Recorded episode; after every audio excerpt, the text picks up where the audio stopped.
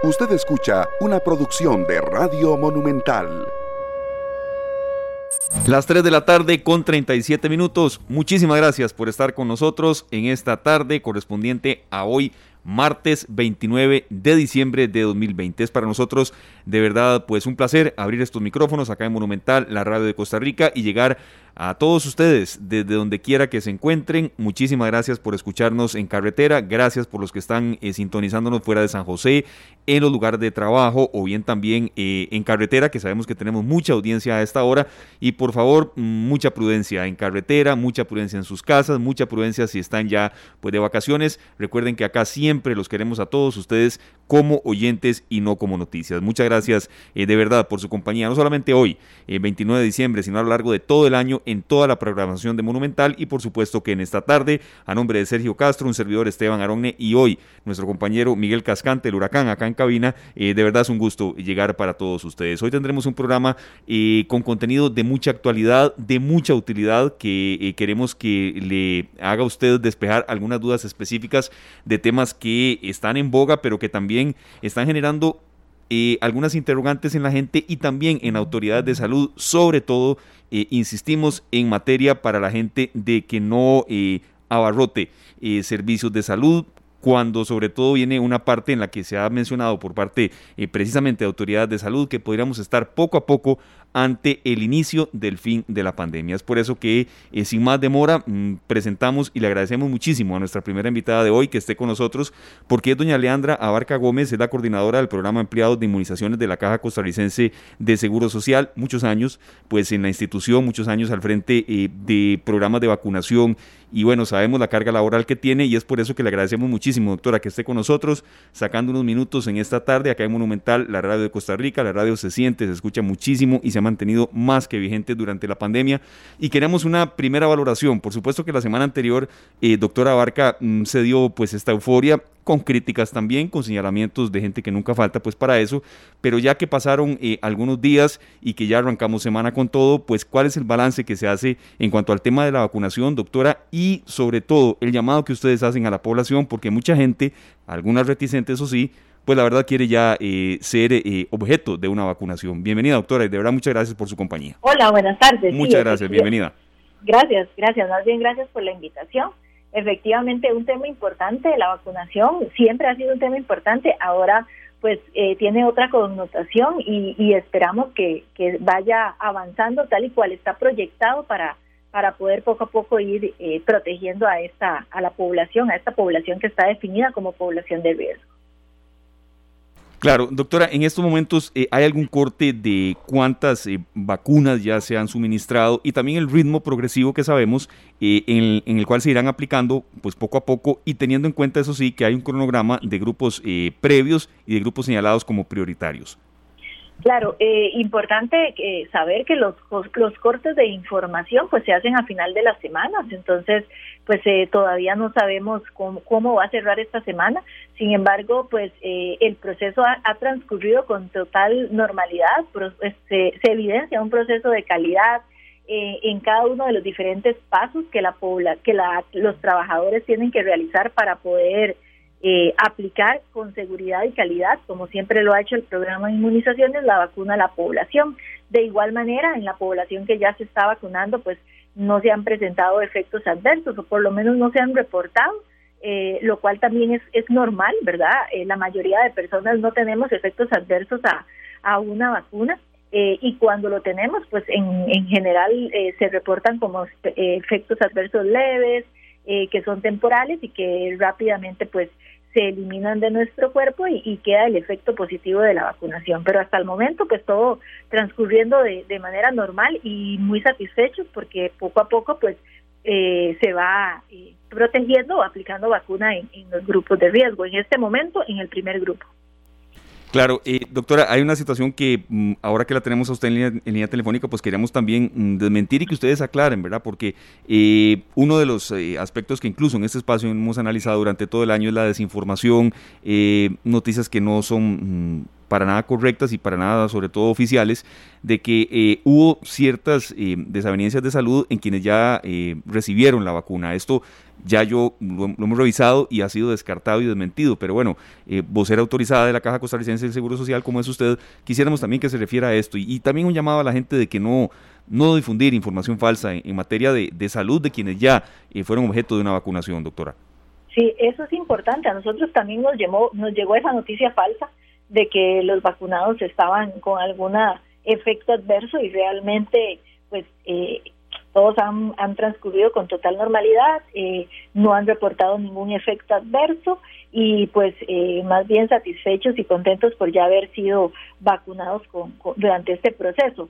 La, la, la desinformación siempre va a estar presente y creo que es uno de los de los puntos que con los que más tenemos que luchar como población porque el hecho de que yo haga un video, que por ahí me pasen no sé la fuente, y trae eh, elementos negativos sobre cualquier proceso de vacunación, eh, realmente estoy transfiriendo dudas a, otras poblaciones. Y hoy en día, si hay algo que está totalmente seguro, es que la vacunación, cualquier tipo de vacunación, siempre pues va a ser beneficiosa. Las vacunas han evidenciado a lo largo del tiempo eh, que son efectivas en control de enfermedades. Y esta vacuna, a pesar de que estamos en pandemia y que muchas personas cuestionan y tienen dudas sobre la rapidez en la que se desarrolló, tiene muy claramente definido el por qué se desarrolló tan rápido y no fue disminuyendo ni la seguridad ni la calidad de la misma. Entonces, eh, pues el, el, llamado es a, si tengo dudas y no me, no me quiero vacunar ahorita,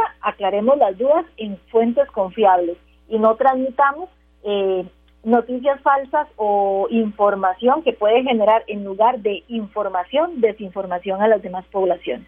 Claro, totalmente de acuerdo. Estamos conversando, amigos oyentes de esta tarde de Monumental, la radio de Costa Rica, con la doctora Leandra Abarca y eh, quien, bueno, es mm, totalmente autorizada para dar todas estas informaciones y quien precisamente es eh, la coordinadora del programa ampliado de inmunizaciones de la Caja. Doctora, eh, en materia de seguridad de la vacuna, mm, creo que es conveniente también eh, recordar e informar si, si hay algunos aspectos nuevos en cuanto al tema de eh, medidas de seguridad en las cuales se tienen las que van llegando, porque poco a poco van llegando, no es que las que llegaron la semana anterior, eh, pues son todas, ¿verdad? Las que se van a aplicar, medidas de seguridad, dónde se disponen, qué tipo de personal está con ellas, porque creo que hablar de la vacuna contra el coronavirus cuando el año todavía no se ha ido, ha sido pues de verdad un, aliciente de esperanza. Entonces un poco eh, el proceso que rodea para que estas vacunas estén en perfecto estado.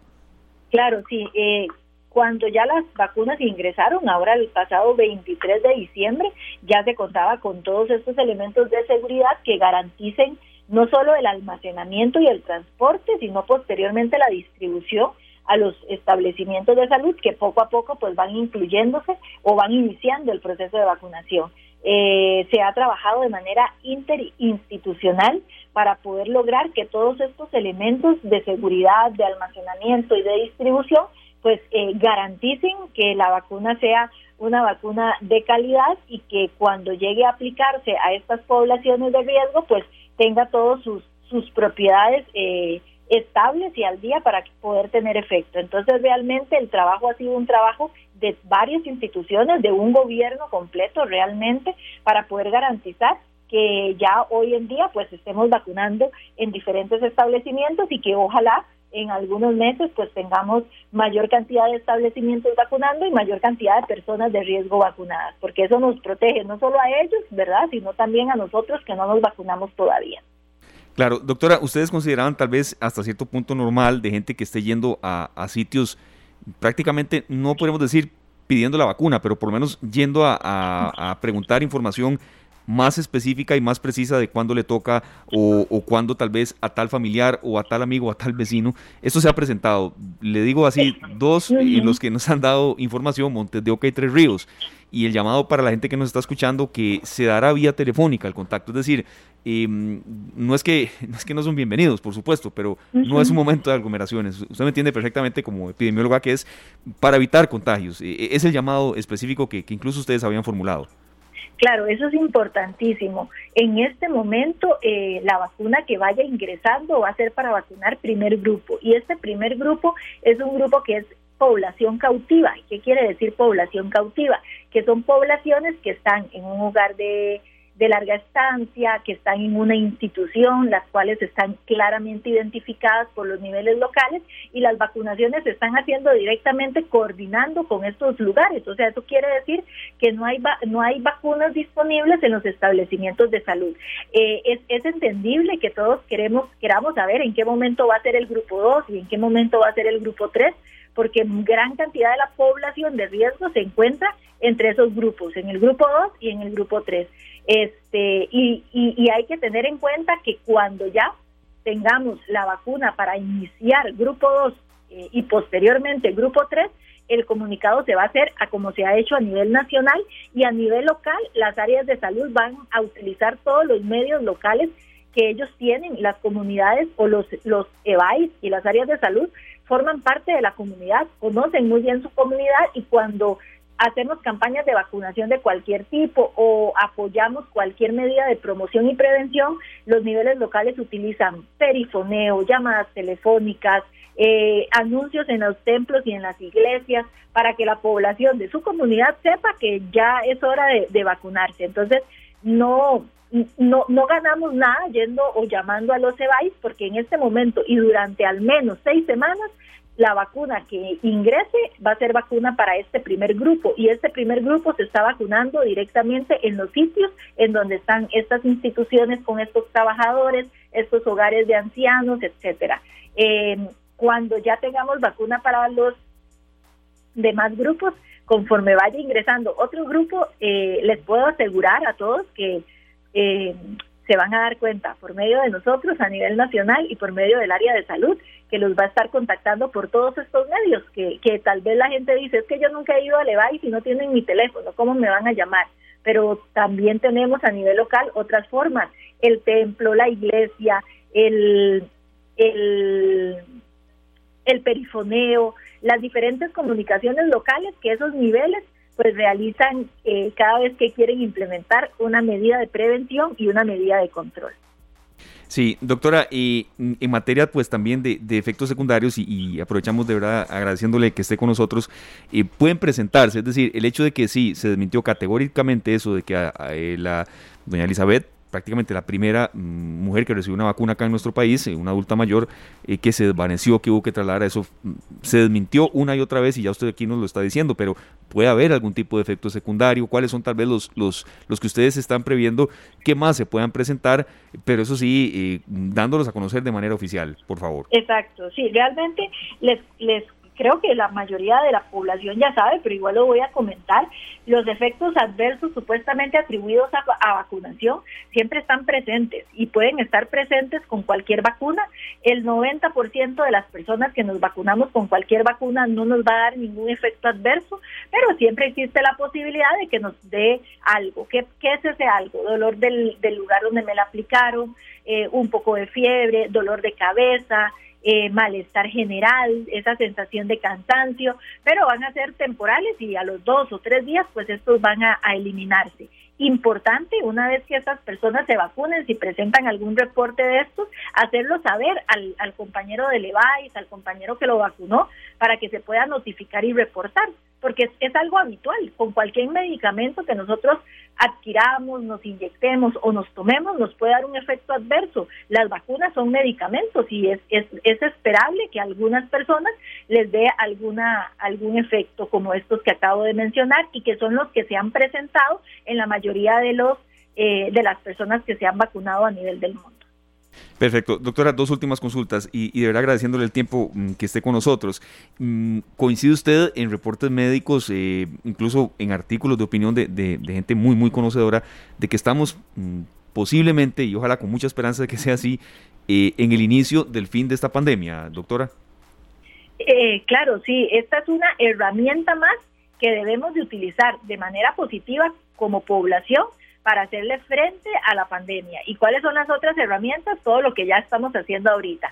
El distanciamiento, el uso de la mascarilla, el lavado de manos, el evitar estar eh, combinando burbujas eh, o exponiéndonos de manera riesgosa para aumentar el riesgo de transmisión y la vacuna lo que hace es ser una herramienta más de este complejo eh, grupo de, de medidas o de este escudo eh, contra el coronavirus. Eh, esperamos que poco a poco, conforme vayamos teniendo eh, inmunidad colectiva, pues la, la, posibilidad de transmisión de una enfermedad disminuye y eso pues nos va a marcar ese antes y ese después. Pero por ahorita la vacuna es un complemento a todo lo que hasta ahorita nos hemos esforzado por casi 10 meses para evitar el, el enfermarnos o enfermar a los que más tienen riesgo de complicarse.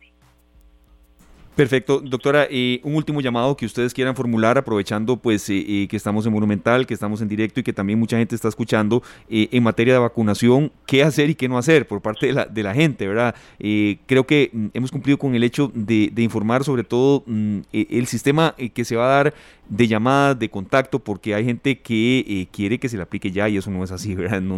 se había informado muchas veces, pero a veces eh, la gente no se informa por los canales adecuados. Entonces, si usted quisiera aprovechar pues estos micrófonos para algún llamado eh, que usted considere oportuno y pertinente para que este proceso sea el más ordenado y el más efectivo que podamos tener.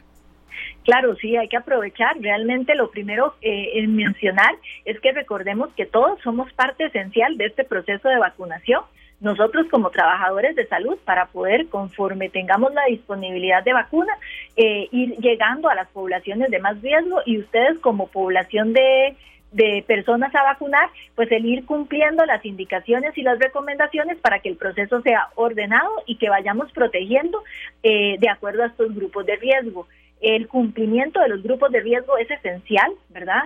Para poder ir avanzando, ir eh, abarcando eh, la meta final que tenemos para poder vacunar a 3 millones de personas a finales del otro año y el hecho de que nosotros eh, cumplamos y entendamos, más que cumplir, entendamos el por qué se da esta priorización, pues nos va a ayudar a que el proceso transcurra sin, eh, sin ningún problema. Recordar que no todos los establecimientos de salud tienen vacuna eh, disponible eh, y que durante este periodo las vacunas que van llegando a los establecimientos de salud pues son específicamente para vacunar a grupos del, primer grupo de riesgo y esta vacunación es muy coordinada, muy organizada y muy eh, específica en los diferentes sitios en donde se encuentran estas poblaciones y que cuando ya empecemos a vacunar del segundo grupo en adelante se van a utilizar todos los mecanismos disponibles aunque no esté registrado en la caja, aunque no tenga el teléfono en la caja, aunque nunca la caja me haya llamado,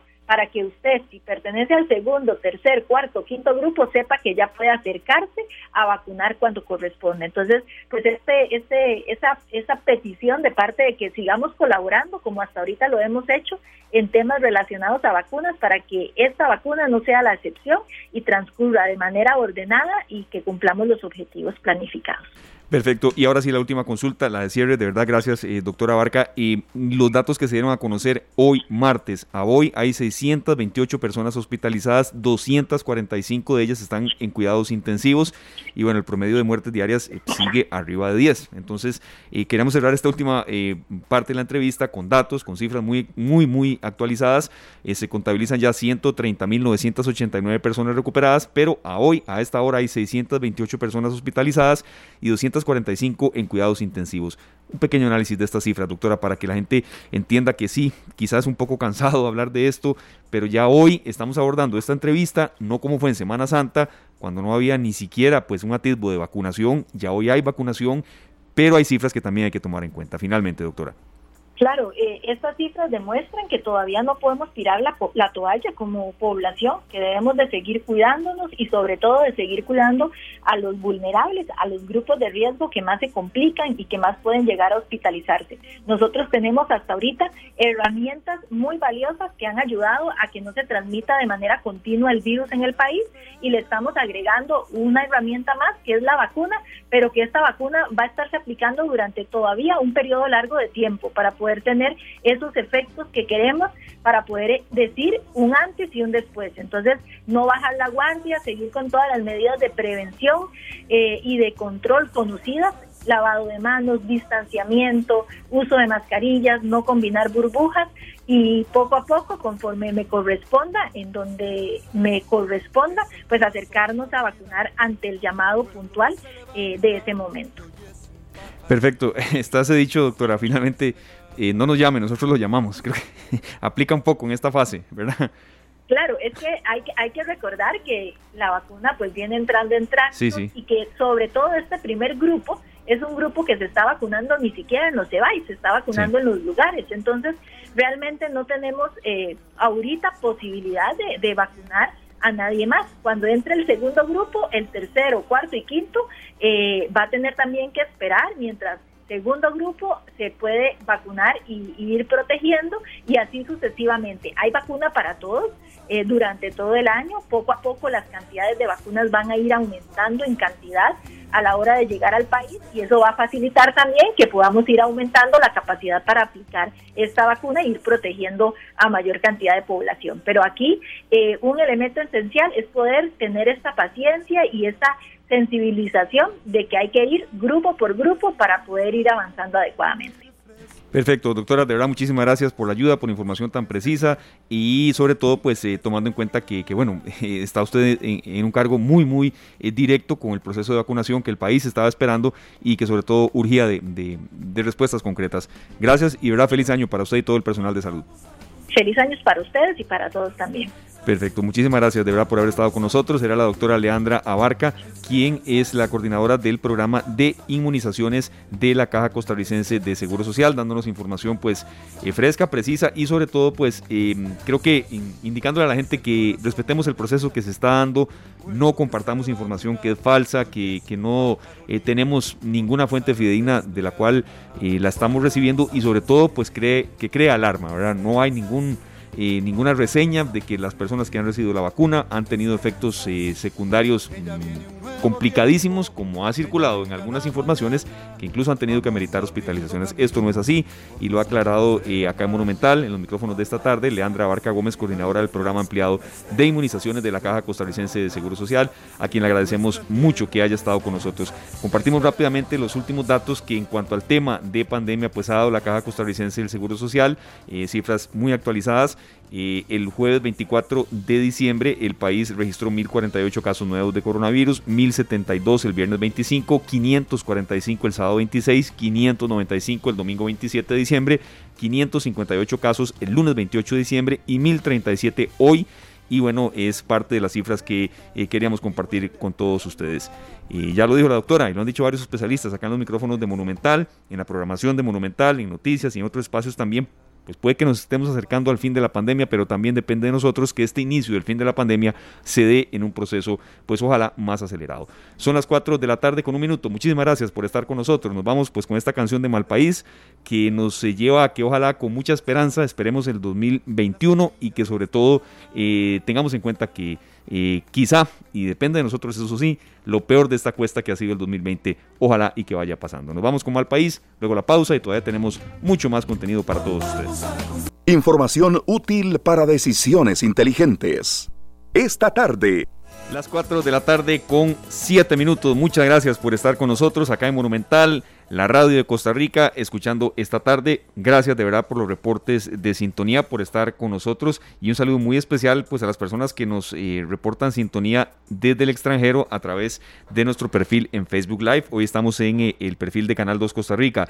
Shirley Arias Arias nos reporta eh, sintonía de nuevo desde los Países Bajos. De verdad muchísimas gracias, un saludo a la distancia y también a Jorge Enrique Marenco, a Sonia Solórzano que nos escucha y bueno, gracias de verdad por estar con nosotros en sintonía. Esto que ustedes estaban escuchando era Maná, un homenaje a Francisco Alves Méndez Filo, más conocido también como Chico Méndez, quien eh, fue un recolector de caucho, sindicalista, activista ambiental brasileño y que luchó de manera pacífica contra la extracción de madera y fue asesinado por rancheros. Es eh, una canción que evoca en materia de ambiente una lucha muy particular y especial que siempre Chico Méndez pues se desarrolló Estamos trayendo a colación este tema porque eh, el 2020 ha traído también, aunque ha tenido tantos efectos negativos en la economía, en la salud, en los sistemas hospitalarios de Costa Rica y del mundo, eh, también algunos aspectos positivos en materia ambiental, que hoy queríamos también analizarlos, que eh, yo creo que también a veces, em, y se nos ha tildado a los comunicadores, a los periodistas, de que solo destacamos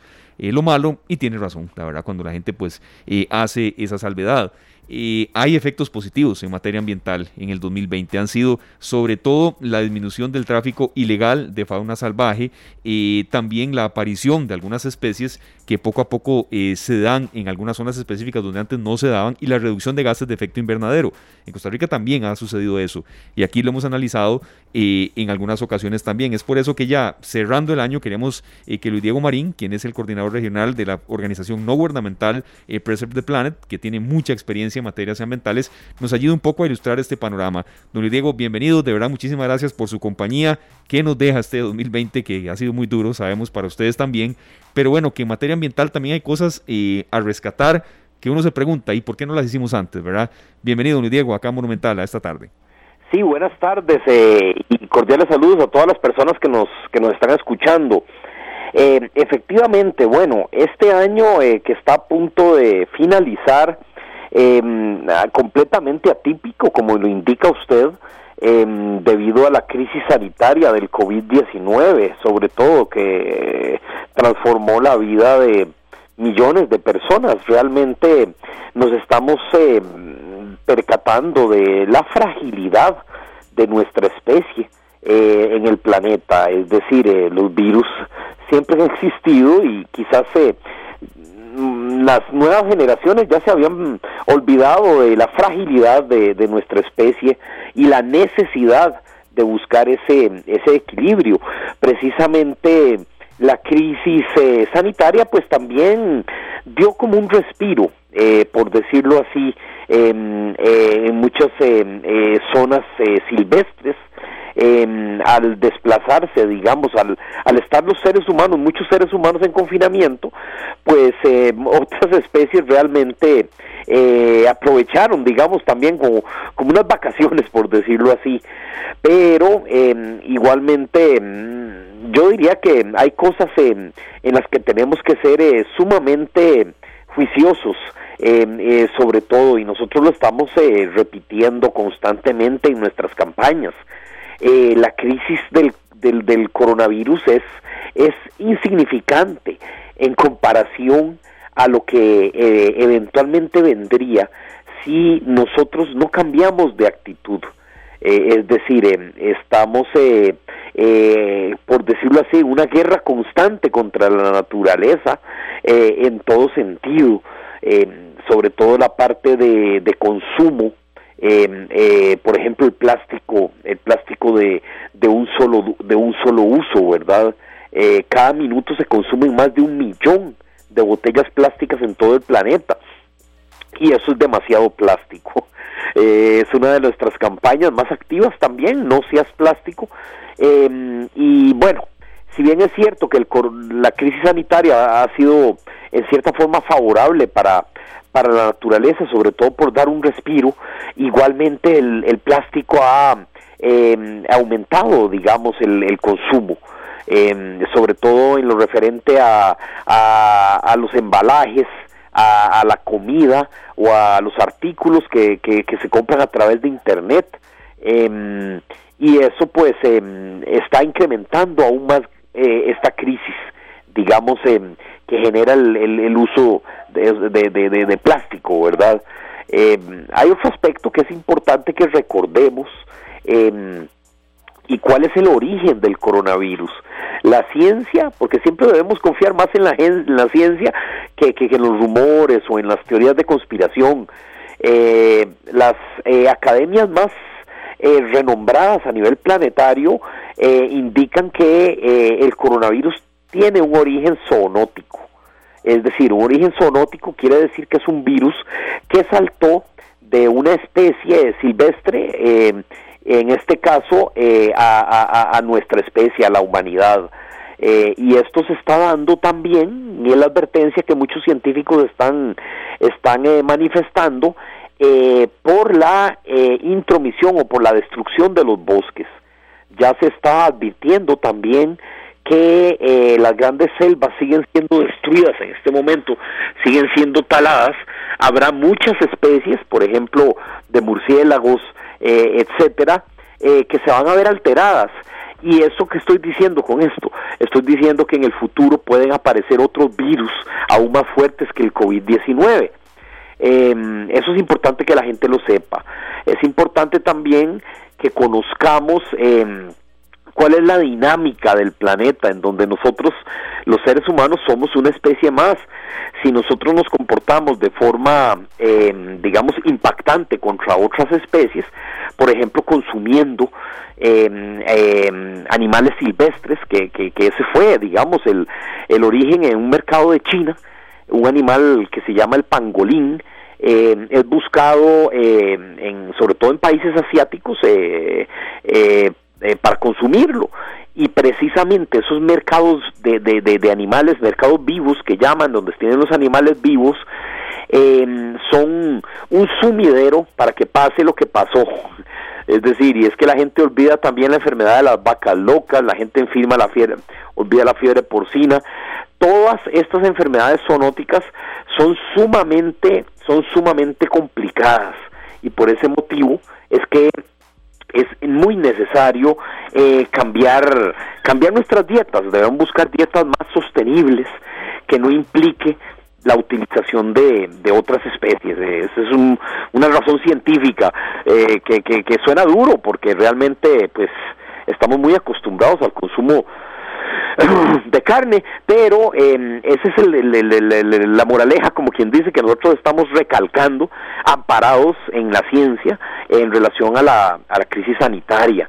Eh, es necesario eh, que países como el nuestro, como Costa Rica, siga eh, implementando eh, campañas de sostenibilidad que aunque no nos demos cuenta, ya recientemente fuimos de los países de Latinoamérica que más rápido está eh, transfiriendo la tecnología del carbón, que, que, es el petróleo, que son los carros, de los vehículos que funcionan con combustibles fósiles, petróleo, gasolina, a energías limpias, a, en este caso vehículos eléctricos. Eh, es necesario abandonar eh, la era del petróleo. La era del petróleo nos está llevando, si no la cerramos, si no tratamos de terminarla lo más rápido posible, pues nos llevará a eh, una crisis sin precedentes que generará el calentamiento global, que de momento estamos viendo que ataca digamos, eh, otros países, eh, recordemos, bueno, esos incendios de Australia, recordemos los incendios en Estados Unidos, en California, en, en Colorado, cosas nunca vistas, eh, amigas y amigos radioescuchas, esas son realidades que nosotros hemos denominado verdades incómodas, claro. que cuando no nos vemos afectados, pues simplemente lo vemos como catástrofes de otros lugares lejanos, como Australia, como otros lugares, pero que tarde o temprano nos va a afectar a nosotros, ya sea mediante incendios, inundaciones o el aumento del nivel del mar, que sobre todo va a afectar o ya está afectando a las zonas costeras. Eh, el calentamiento global eh, es, es eh, causado por los seres humanos, por la quema de combustibles fósiles, igualmente por la emisión de gases de efecto invernadero como el metano, genera, eh, por ejemplo, la, la, ganadería, la ganadería a gran escala.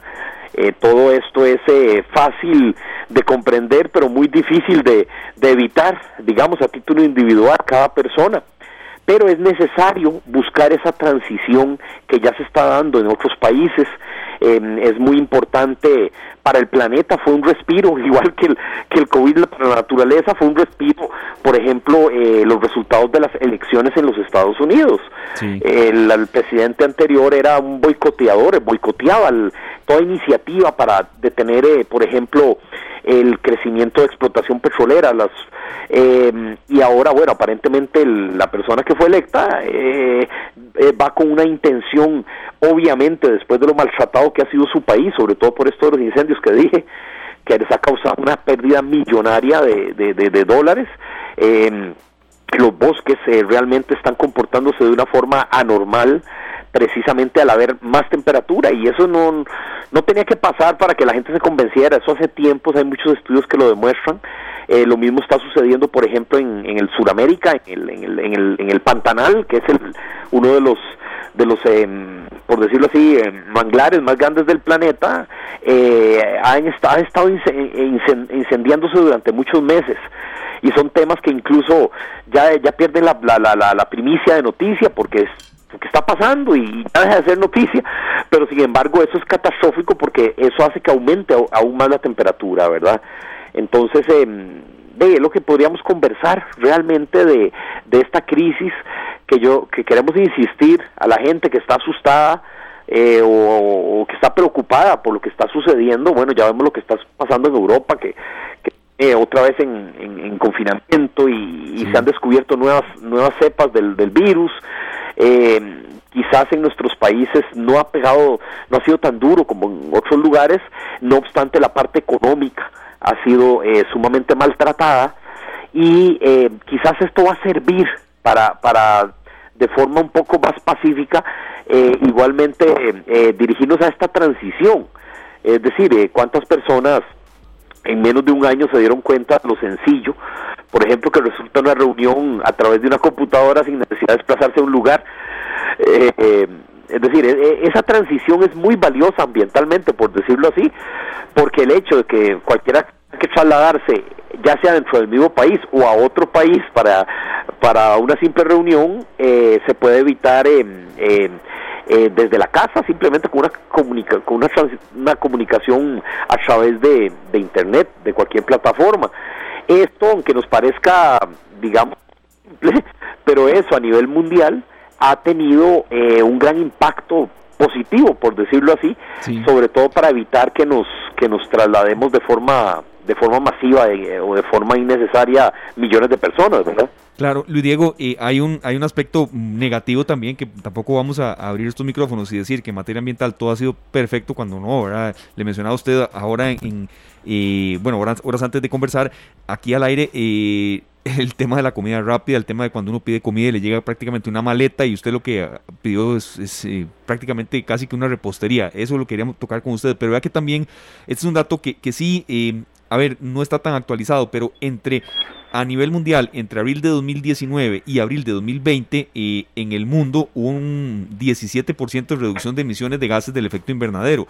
Esto puede tener efectos a largo plazo, es decir, por supuesto que ya estamos por cerrar el año, pero son datos eh, que dio la Dirección de Cambio Climático del MINA, es decir, eh, sí hubo cuantificación de, de, un respiro al planeta, ¿verdad?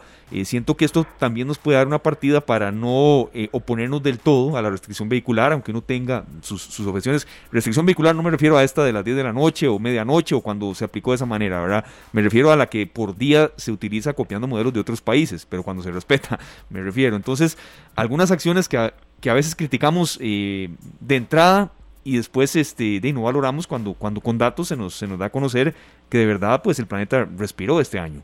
Definitivamente. Y es muy importante también eh, esa transición que estamos dando eh, me refiero, digamos, eh, aquí vamos lamentablemente un poco más, más lerdos, eh, en el sentido, por ejemplo, de movilidad. nosotros como organización siempre apoyamos y seguimos apoyando la iniciativa de, del tren eléctrico metropolitano, porque es la manera más sabia, por decirlo así, de trasladar a, a cientos de miles de personas de forma segura, de forma sostenible, eh, sin necesidad de seguir utilizando vehículos, ¿verdad? Esto que, dice de, la entrega a domicilio, pues bien, es cuestión nada más de, de, buscar la forma más sostenible de hacerlo. Hay un proyecto muy interesante que apenas se está empezando a desarrollar en, en el Reino Unido en relación a, las entregas eh, a domicilio de alimentos. Eh, no hay necesidad de utilizar tanto plástico eh, cuando realmente se puede utilizar. Esto, esta gente está con un sistema en donde usted se afilia, digamos, al sistema de, de, entrega de alimentos eh, y le van a dar un, un, un eh, como decirlo así, un estuche que tiene diferentes eh, eh, tipos para trasladar diferentes tipos de alimentos, ya sea líquidos, ya sea sólidos, comidas, son como pequeños pequeñas cantimploras, por decirlo así, o pequeños recipientes que son reutilizables.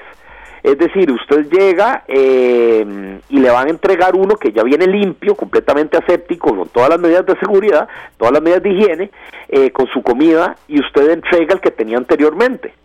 Eh, son de acero inoxidable, son de materiales así eh, duraderos, eh, limpios, etcétera, y de esa forma, pues eso se acopla directamente con el con el cajoncito este que hace que andan en la motocicleta o en la bicicleta o, el sitio que sea o el vehículo que sea, entonces no hay necesidad de usar tanto plástico, ¿verdad? Eso apenas está en, en, iniciando en el Reino Unido y, hay otros países que ya están empezando a implementarlo, creo que Holanda, y, y no es nada del otro mundo, es decir, podemos vivir sin plástico, toda la vida vivimos sin plástico desechable.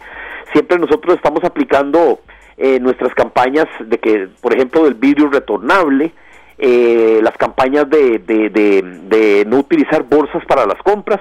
Ya una de las cadenas más importantes va de, de supermercados va a dejar de entregar bolsas y eso es un gran logro eh, ya la gente pues se está acostumbrando poco a poco a llevar su bolsa eh, reutilizable para las compras y no solo en supermercados, podemos usarlas también en, las ferias del agricultor que lamentablemente eh, siendo un sitio en teoría sostenible porque son los productos directamente del agricultor al, al consumidor eh, ya no son tan sostenibles. Vemos ferias del agricultor que son un desastre de bolsas plásticas también cuando realmente nuestros abuelos eh, lo que utilizaban eran esas bolsas de gangoche para ir a las ferias y ahí llegaban, llenaban la y ya esas bolsas pasaron de moda lamentablemente, cuando realmente puede haber ferias del agricultor más sostenibles todavía en donde se, se, se, elimine el plástico, ¿verdad?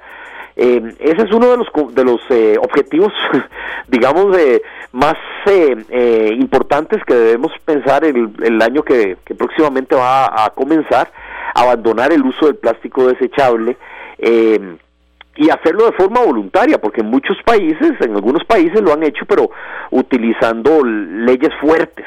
Eh, o metiendo impuestos, eh, etcétera. Yo siento que poco a poco podemos abandonar el plástico sin necesidad de que nos obliguen a pagar un impuesto o una multa, ¿verdad? Yo siento que la gente tiene que comprender que el plástico está afectando seriamente eh, el ambiente en todo el planeta.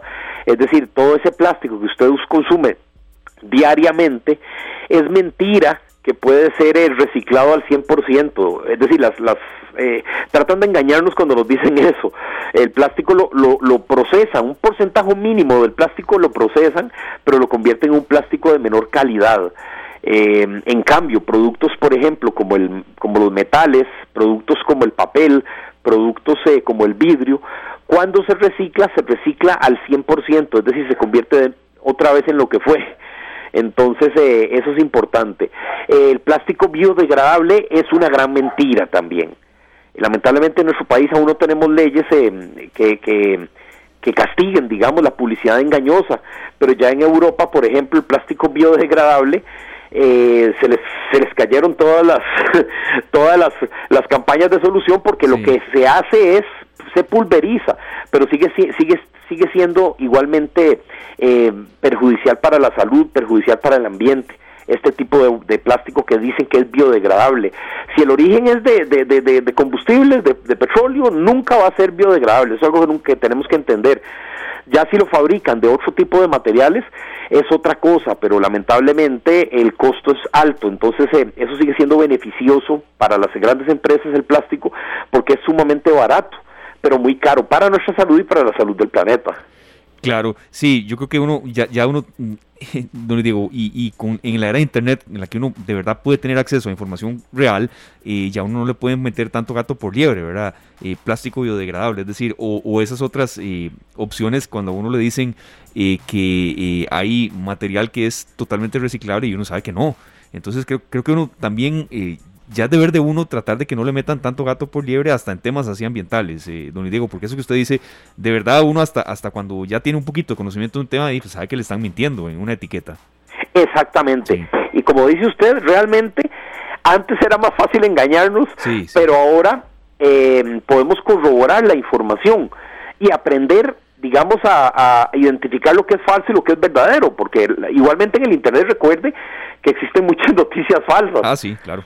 Entonces, eh, mucha información falsa, pero realmente es fácil cuando acudimos a una fuente de confianza, eh, de podemos corroborar realmente eh, qué es verdad y qué es mentira.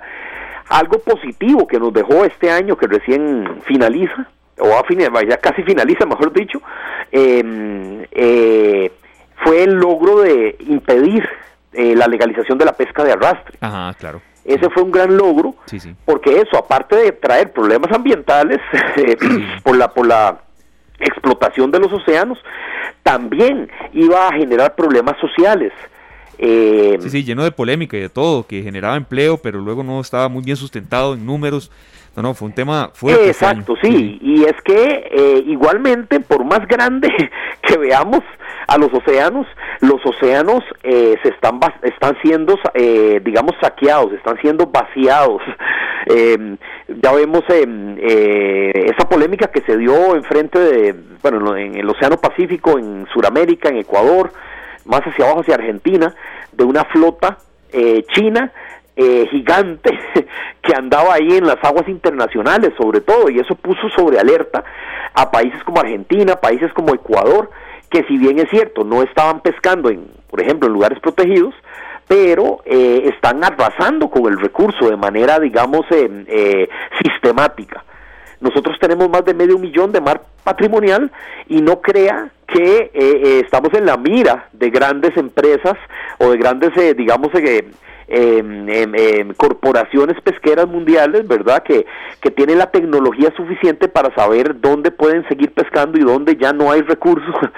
y eso eh, literalmente eh, estaba muy relacionado con la legalización de la pesca de arrastre, aunque muchas personas no lo crean.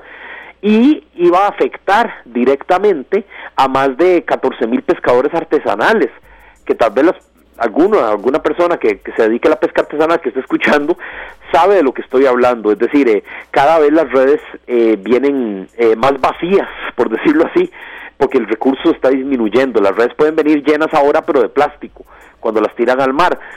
Pero estas son situaciones que nosotros como país líder en temáticas ambientales tenemos que aprender o tenemos que luchar para, para, para buscar la sostenibilidad. Tenemos mucho mar patrimonial que lamentablemente no está siendo explotado de la mejor forma y esta la legalización de la pesca de arrastre iba a ser ya el acabose, ¿verdad?, de, de esta situación. Em, es parte importante. Los ticos somos muy terrestres, por decirlo así, porque la mayoría de costarricenses vivimos en, en, el, en el centro, digamos, en, en la parte central del, del país. Sí, sí. pero tenemos más mar que tierra. Sí, sí. somos muy valles centralistas en ocasiones. Este, Exacto, sí. Y tenemos que recordar la cantidad enorme de mar patrimonial que tiene el país. Claro y eh, la importancia de salvaguardar ese recurso porque vendrán tiempos aún más, más difíciles, ¿verdad? Así es, estamos conversando con eh, don Luis Diego Marín, coordinador regional de la organización no gubernamental Preserve the Planet. Don Luis Diego, mm, gracias de verdad porque eh, incluso nos están consultando por acá que nos refiramos al tema, de verdad lo tenemos en la lista de consultas, pero la gente lo quiere escuchar con más refuerzo. El tema de la fauna silvestre durante este año y también, como digo, estas cosas están documentadas, aunque han circulado en fotos, la gente los ha visto y demás.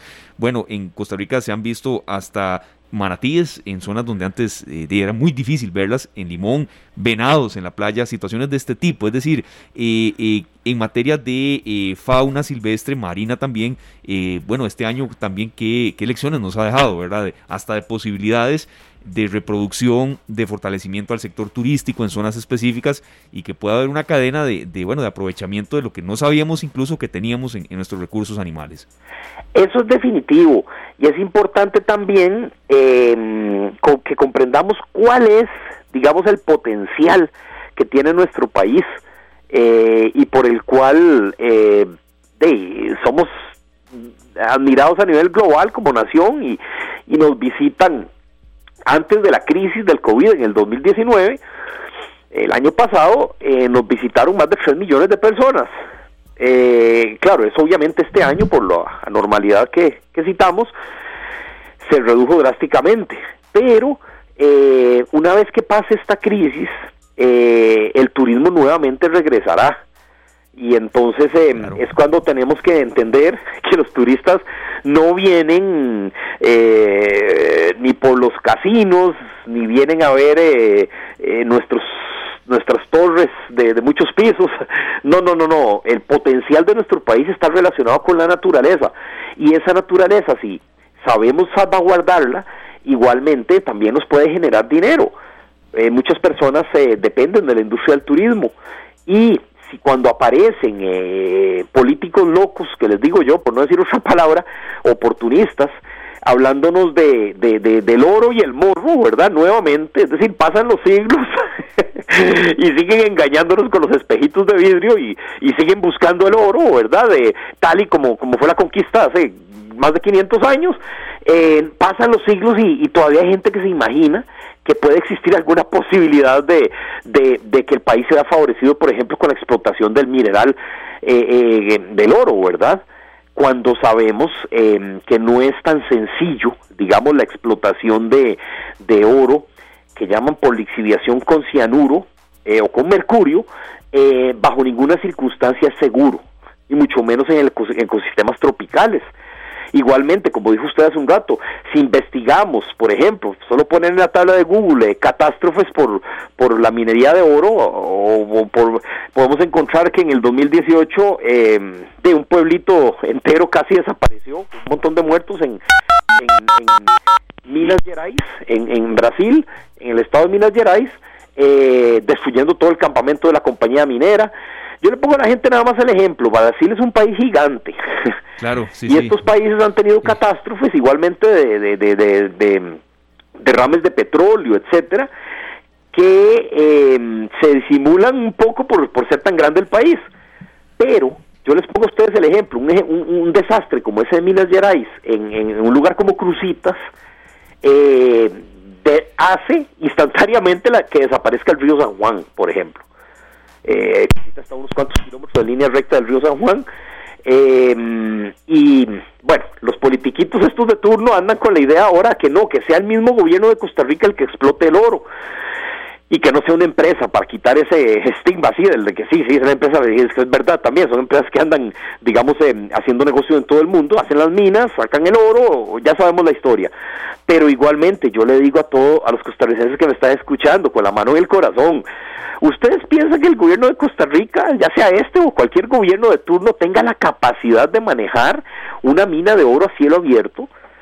Eh, cuando hay empresas que las han, eh, con todas las técnicas eh, implementadas, sufren catástrofes, ahora el gobierno de Costa Rica se pondría a jugar de minero, y esto lo digo claramente porque el año entrante, el año está a punto de comenzar, vamos a tener una ardua batalla en la Asamblea Legislativa porque hay dos proyectos de ley presentados para legalizar la explotación minera de oro a cielo abierto, para que la gente comprenda, con lixiviación por cianuro.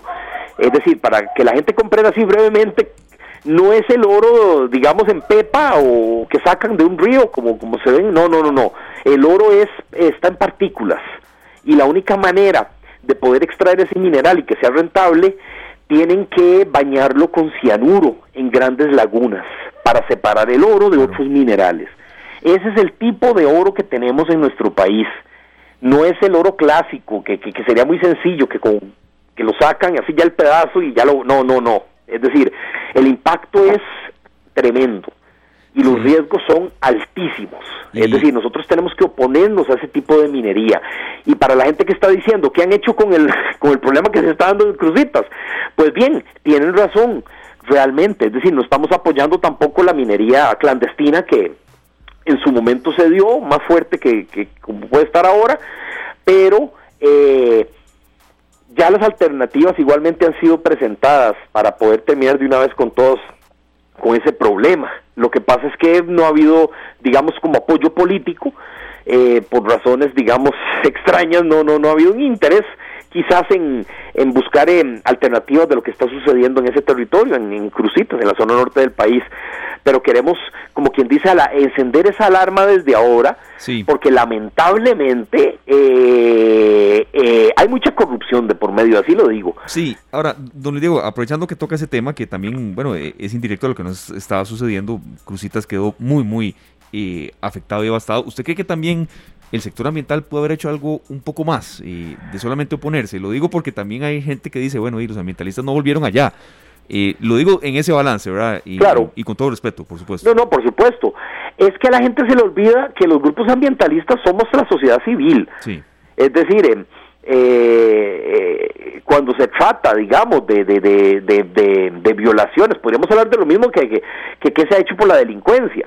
Es decir, eh, la sociedad civil eh, eh, tiene, digamos, la potestad de alertar o de denunciar una situación. Nosotros no tenemos autoridad de policía. Es decir, eh, no, yo no entiendo qué es lo que, lo que dice la gente que los ambientalistas no hemos hecho nada. Es decir, ¿qué más podemos hacer que alertar?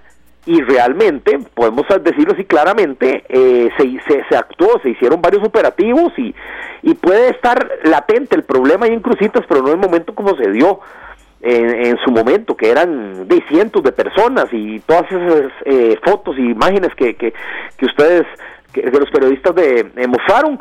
Eh, eh, pero bueno, hasta ahí, es decir, nosotros no podemos ir a sacar a un minero de una mina, no podemos, somos sociedad civil, eso le corresponde a la policía. La policía es la que tiene que ir y así lo ha hecho. Quizás a veces se descuidan un poco y otra vez vuelven a meter los oreros, porque es que ese es otro conflicto que tenemos que, que, que, que va digamos, a incrementarse en los siguientes años, que, que, que, son los refugiados políticos. Es decir, eh, Nicaragua es un país que está aún peor económicamente que el nuestro y es lógico que muchos nicaragüenses van a seguir brincándose la frontera para ir a, sacar oro. No, en eso estamos claros. Eh, y habrán más refugiados climáticos que vendrán eh, de, de, de, del sur también, como ya han empezado pequeños grupos de africanos, que dicho sea de paso, igualmente ya no es noticia, pero ahí en, en, en, en la, cru en, en la Cruz eh, hay un campamento de refugiados de Haití y de países africanos que están ahí latentes, por decirlo así, porque ellos quieren seguir hacia el norte, unirse a otras caravanas que van para, para los Estados Unidos, de hondureños, de guatemaltecos, de centroamericanos, pero Honduras no los deja, eh, Nicaragua no los deja pasar y estos africanos están ahí. Eh, no es un grupo grande, pero bueno, tal vez las personas que nos oyen de esa comunidad dirán, sí, bueno, aquí ya se está, digamos, eh, haciendo, se ha alterado, ha sido, ha tenido su impacto, digamos, la presencia de personas de otros, incluso continentes que están ahí. Y yo con esto lo que quiero decir es que eso va a, a ser más latente, cada año va a aumentar porque cada año va a haber más refugiados políticos, que es el caso, digamos, de muchos países que tienen problemas, pero también los refugiados climáticos. Si ustedes se va a preguntarle a, los africanos que, están ahí en la, en la cruz, em, ellos le van a decir que, vienen de lugares donde el agua ya dejó, desapareció. Entonces ellos simplemente em, em, se dieron a la aventura de, irse a su continente, imagínense ustedes lo que es eso, atravesar irse de África a América, llegar a Brasil y de ahí empezar a caminar y subir hacia el norte. O sea, es toda, toda una, una, un acto de desesperación de personas que están abandonando lugares eh, en donde ya el último recurso que, que, que, que, que, que, puede generar, eh, digamos, eh, que es el agua, ¿verdad? Es decir, no están huyendo porque no hay trabajo, no, no, no están huyendo porque no hay agua. Vienen de lugares donde el agua desapareció y la gente tiene que tener la suficiente madurez de comprender que esos problemas van a ir incrementándose eh, conforme avancen eh, los años y que debemos tener los eh, suficientes mecanismos, digamos, para realmente em, afrontar esa, esa problemática, porque estamos hablando de seres humanos, es decir, em, no se trata de, de hacer paredes como la que quería hacer Donald Trump ahí en el en el norte, entre México y Estados Unidos, hacer muros. No, no se trata de un, de un muro, pero sí de medidas. de medidas y de, eh, sobre todo, eh, buscar eh, alternativas para, para todas estas personas, porque igualmente se acercan a países que, que no es que están así como, como, como, como, como muy, muy bien, ¿verdad? Ellos no tienen interés de quedarse aquí. El sueño de ellos es el sueño que han visto en televisión, que es llegar a, a los Estados Unidos. Eh, ahora en la era de la comunicación todo el mundo está conectado, por decirlo así. Estos africanos tienen conexión, por decirlo así, perenne con sus familiares que quedaron en, sus países. Em, y de hecho, bueno, cada vez vamos a estar más conectados, de forma que debemos buscar la forma eh, de utilizar esa, esa tecnología pero para, para buscar alternativas, ¿verdad? Perfecto. Consulta de cierre, don Diego, de agradeciéndole pues este análisis, lo hemos pedido en materia económica, materia de educación, de salud, bueno, en materia ambiental, principales retos para el país eh, en el 2021 tomando en cuenta lo que nos dejó la pandemia, ¿verdad? Creo que en materia ambiental eh, también es, eh, es, digno de tomar en cuenta como reactivador de economía, de turismo, de especies, de, la vida misma que nos caracteriza. lo hemos pedido en economía, en muchos sectores y a, a criterio suyo los principales retos que también en materia de pandemia de quizá viraron, como, ha sido en todos los aspectos de la vida para, para el propio gobierno también.